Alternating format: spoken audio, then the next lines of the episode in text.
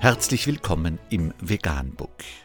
Wir liefern aktuelle Informationen und Beiträge zu den Themen Veganismus, Tier- und Menschenrechte, Klima- und Umweltschutz. Dr. Med Ernst Walter Henrich am 13. April 2019 zum Thema Kinderbücher. Das Leben ist kein Ponyhof. Unter www.sz-magazin.süddeutsche.de ist nachfolgendes zu lesen. Kinderbücher über das Leben auf dem Bauernhof gaukeln uns ein realitätsfernes Bild der Wirklichkeit vor. Dabei wäre es wichtig, auch hier die Wahrheit zu sagen. Kürzlich habe ich meinem Sohn mal wieder Lieselotte versteckt sich vorgelesen.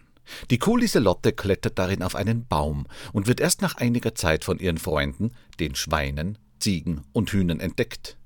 Die Geschichte endet mit einem gemeinsamen Picknick der Tiere in der Baumkrone. Mein fünfjähriger Sohn weiß mittlerweile, dass das nur in der Geschichte so funktioniert, weil Kühe in echt nicht auf Bäume klettern und Tiere keinen Kaffee trinken.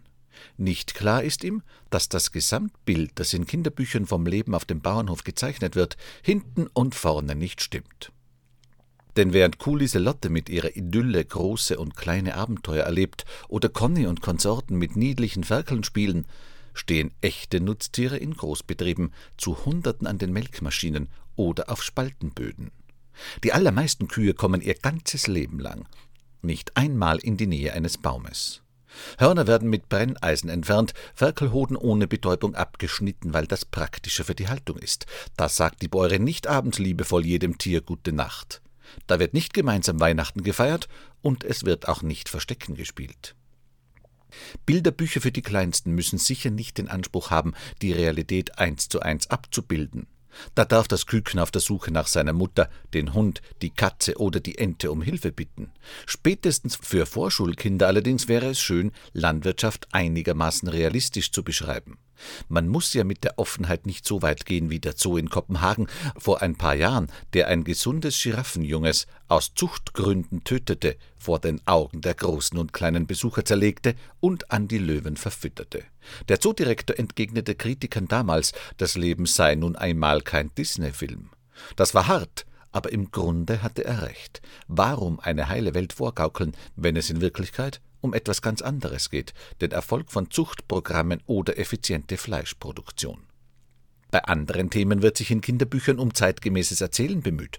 Allmählich wandelt sich das Frauenbild in Kinderbüchern, wo nicht mehr jede Mama ausschließlich Hausfrau ist, sondern einen Beruf hat und zur Arbeit geht. Migrationshintergründe oder unterschiedliche Familienkonstellationen und Lebensmodelle werden häufiger thematisiert. Doch bei der authentischen Darstellung der Nutztierhaltung tut man sich nach wie vor schwer. Warum ist das so?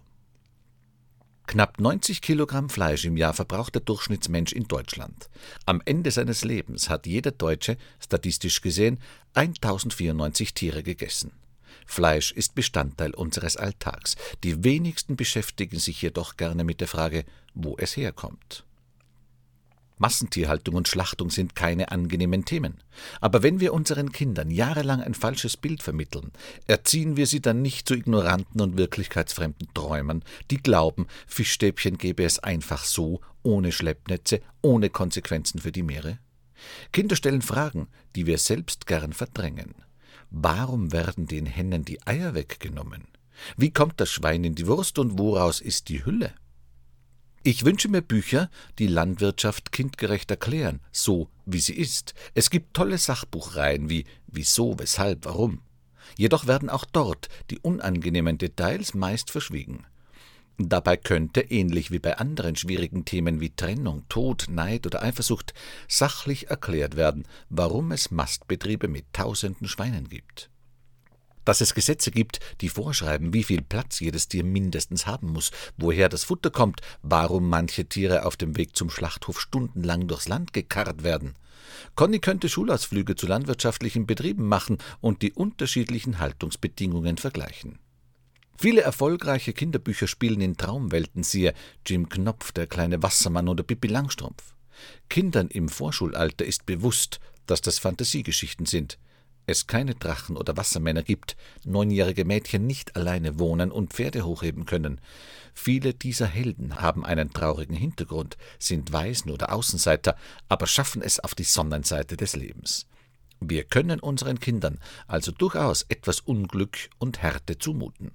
Warum nicht mal die Geschichte eines ausgebüxten Mastkalbs, das seine Familie verliert und von Albträumen geplagt wird, aber überlebt und ein neues Zuhause findet. Kuhliselotte könnte mit ihren Freunden einen Ausflug zur benachbarten Megafarm machen, andere Milchkühe an Melkrobotern beobachten und zufrieden über das eigene friedliche Leben zur Bäuerin zurückkehren.